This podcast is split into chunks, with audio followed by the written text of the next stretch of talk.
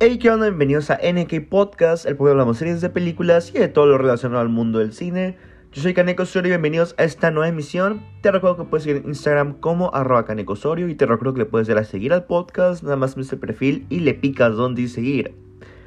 Y bueno, gente, esta semana va a ver una película la cual no es la primera vez que veo. Es la segunda, la primera vez que la vi, realmente la vi muy noche.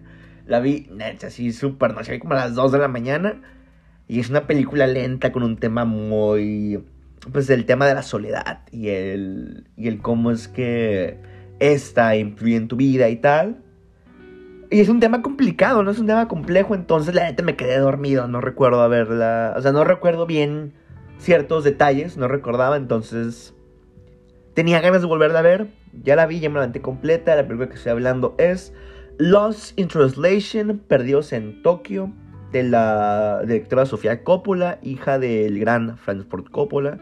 Que Sofía Coppola también es una gran directora, ¿eh? Le tiran mucho hate. Le tiran hate más que nada porque en El Padrino 3 dicen que su actuación es medio mala. Y como que nada más tiene lo que tiene por ser hijo de, pues, Francis Ford Coppola. Pero con el tiempo la morra ha demostrado que es una muy buena directora. La neta es, una, es muy chingona, a mí me cae muy bien. Y es por eso que me animé a ver la película. Es, esta historia que les cuento que me quedé dormido fue hace como dos meses. Entonces, realmente es como verla por primera vez y valió muchísimo, muchísimo la pena. Los que no lo hayan visto, está en Netflix ahorita. Si tiene... Ah, bueno, ahorita que estamos hablando de Netflix es un tema importante, hay que desviarnos un poquito. Pero qué pedo con todo lo que está hablando con Netflix, no manches, todo el desmadre que tienen de las suscripciones, de la pérdida de gente, de cómo es que ha caído en bolsa. De verdad es que Netflix siento que no anda haciendo las cosas bien. Al otro día me puse, vi un como post, un artículo, y venía los planes en Estados Unidos. Y el plan más económico de una sola pantalla no tiene ni siquiera las películas en alta definición, o sea, las tiene en 430 píxeles, 720, o sea, ni siquiera en HD. No, ni siquiera en HD. Y aún así te costaba como 14 dólares, entonces es de realmente necesitan establecer. Es que igual Netflix pues, ha, producido un buen de películas originalmente de ellos. Por lo mismo que con todas las plataformas de streaming ya no pueden tener su catálogo tan amplio. Así que la neta les recomiendo gente que... O sea, esta película viene en Netflix y creo que ahorita todo el mundo tiene Netflix. Pero si están entre dejar ir alguna plataforma de streaming, entre las principales tres, no sé, digamos HBO Max, Amazon Prime y Netflix, sinceramente, de compras, la neta, tiene muchísimo mejor contenido HBO Max y Amazon Prime. Entonces, pues sí, quédense con esas dos. Pero mientras tanto, hablemos de esta que esté en Netflix, aprovechenla y véanla. Lost in, Translation, Lost in Translation está ahí. Y para los que no hayan visto, como siempre, una pequeña sinopsis de la película. Y bueno, básicamente nos cuenta la historia de Bob, que durante un viaje a Japón, él es un famoso actor y conoce a Charlotte, Ambos comparten el descontento con sus vidas, lo que origina una sólida amistad.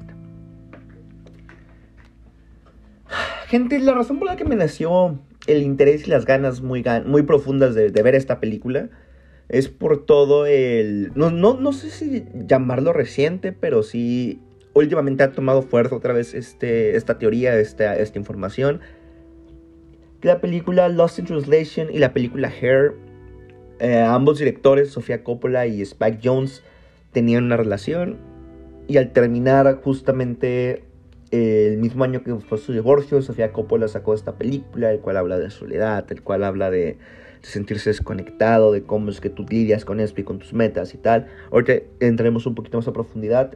Y 10 años después, Spike Jones sacó la película Hair, protagonizada por Joaquin Phoenix y Scarlett Johansson, que también sale en Lost in Translation. Y es una perspectiva muy bonita de cómo es que ambos ven la soledad y las dos. Como cómo es que se manejó la ruptura de las, de las dos maneras, ¿no? La verdad es que Hair me encantó, es una película súper bonita. La vi igual hace unos tres años. Creo que le debería dar una revisitada, más teniendo este contexto. Pero en su momento Hair me encantó y me puso muy, muy triste. Y bueno, es que vale mucho la pena. Si no han visto Her, también véanla y aprovechen y vean estas dos.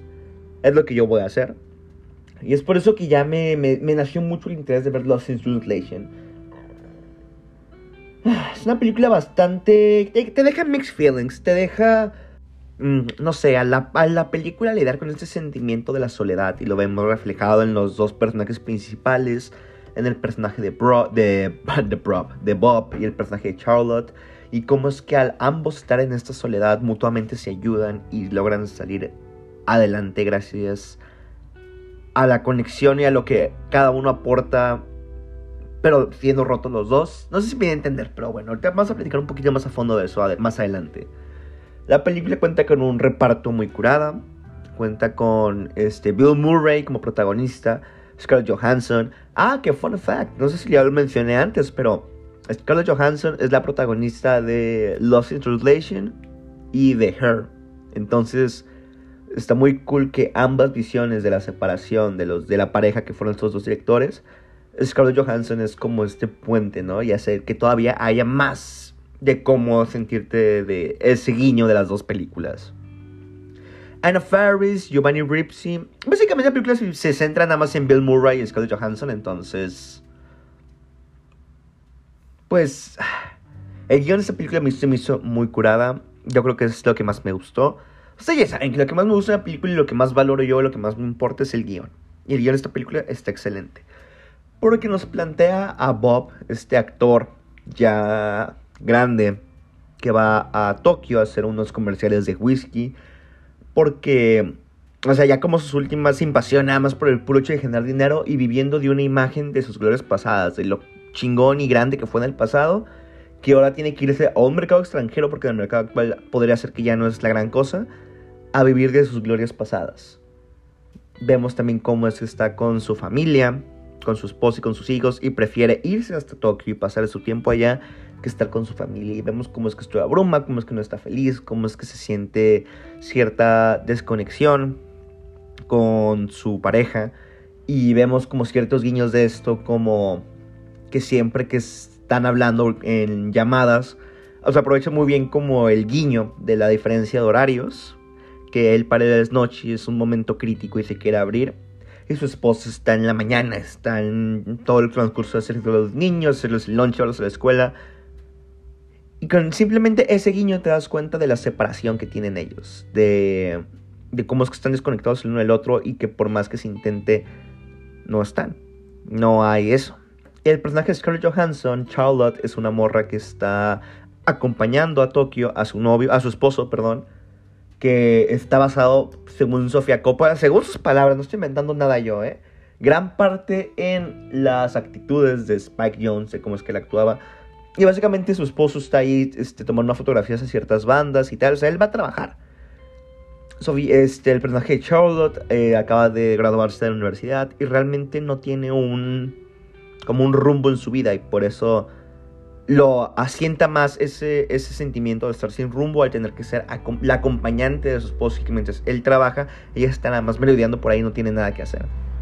Entonces, a nuestros dos protagonistas estar en esta soledad y en este sentimiento de no, no avanzar y no hacer nada, se conocen y conectan. Y cómo Sofía Coppola con el guion logra construir no sabría si llamarle romance, porque a lo mejor romance no es, pero esta, cierta conexión emocional que tienen los dos protagonistas lo hace de una manera muy natural, muy inteligente, muy real. Me dio mucho... Digo, obviamente es porque se estrenó primero, pero yo vi primero uh, The Worst Person in the World, una película que maneja un tema bastante similar y siento que, que si en esa película lo perfeccionaron, esta se ve como el, como el de lo que se inspiraron para hacerlo en The Worst Person in the World, pero se siente más, más real y mejor aquí, por alguna manera. No sabría cómo describirlo. Pero se siente bastante real cómo es que se está construyendo la, la relación y, y, la conexión, la conexión entre ellos dos. Más aparte, las actuaciones de Bill Murray y Scarlett Johansson son muy buenas, son súper actorazos y mantienen una química en pantalla bastante, bastante curada. La cinematografía junto con la dirección también de Coppola están muy curadas porque... No, no quiero decir qué es, porque siento que podría depender de la interpretación de cada quien y si les planteo de esta manera nada más la podrían ver así. Entonces, en pocas palabras, cómo es que está Tokio y cómo es que la ciudad juega un protagonismo dentro de las dinámicas de soledad y dentro de de la vida, en el, en el, momento de su vida en el que se encuentran de cierta manera atascados o, o que no pueden salir, cómo es que la ciudad, como otro personaje extra, los ayuda a representar eso, ¿no? Es más fenomenal cómo es que lo llegó a hacer. La cinematografía de los, las tomas largas, la, los, los planos en donde nada más el protagonista solo, viendo hacia la nada, están muy bonitos y tienen mucho significado detrás. O sea, la cinematografía no es, no es Blade Runner, no es 1917, no es ninguna película enorme pero es muy buena porque tiene mucho significado detrás. Y es lo que una cinematografía tiene que hacer. Primero que siquiera te das cuenta de, oh, es una buena cinematografía. Si te das cuenta, le estás medio quitando un poquito el chiste. Lo dice Martin Scorsese y la mejor forma en la que te das cuenta de que es algo bueno es cuando no te das cuenta que es. Al igual con la edición de sonido. Luego, en parte, la película sirve para demostrar lo que están sintiendo los protagonistas. Tiene una carga emocional todo el trabajo de fotografía que hay detrás y lo hacen de manera fenomenal. Entonces realmente les recomiendo que chequen esta película. Creo que, como lo digo, ¿no? Siempre que hagamos una buena película, una película con tantas cosas tan buenas, tantas cosas que detectarle, nos quedamos sin mucho que hablar. Y aunque sí podríamos alargarnos un poco de esta película, siento que... Que cada persona le puede dar una interpretación diferente, o cada persona la puede ver de su manera y le puede crear sentimientos, o sea, te puede generar un sentimiento diferente depende con qué perspectiva y en qué punto de tu vida actualmente estés. Entonces, siento que no más les platico un poquito de mi experiencia, pero traté de verdad lo más posible que no, no mancharla y que la vean con una mente abierta y que la sientan y que la vivan. Que la disfruten, ¿no? De eso es, eso es el cinema tan hermoso, porque es lo que nos encanta. El, el cómo reaccionamos y cómo es que la intención del director re, resuena con nosotros. Entonces, véanla, está en Netflix, vale muchísimo, muchísimo la pena. Y la verdad no dura tanto, dura una hora y cuarenta, una hora y media. Entonces, cualquier cosa que sea abajo de dos horas es una película que vale la pena ver. Muchísimas gracias por escuchar. Te recuerdo puedes seguir en Instagram como arroba canecosorio. La película de la siguiente semana. Ay, bueno, la siguiente semana no sé si vamos a hablar de Hair o de Patterson, que es una película que tengo muchas ganas de platicar aquí. Her me vino la idea porque pues acabamos de hablar de Lost in Translation, pues estaría muy bien que habláramos de Her, pero eh, quién sabe, veremos. Lo que sí es que en dos semanas se vienen estrenos increíbles por fin a México de A24. Se viene X, esta película como slasher, pero eh, de comedia, que, o sea, suena medio tontilla, pero escucho críticas enormes de esa película. Y se viene Everything, Everywhere, Sometimes, Always. No me acuerdo si se llama. Es otra de 24, que la protagoniza Aquafina, si no estoy mal equivocado. Y estoy súper emocionado por esas dos. Las dos de 24 que he escuchado, que todo el mundo las ha... le ha echado flores lo más posible. Me tienen hypeado. Entonces, tenemos películas para hablar. Este, buenas películas para hablar un rato. Entonces, sea todo por mi parte. Estén pendientes. Muchas gracias por escuchar y nos vemos el siguiente podcast. Bye.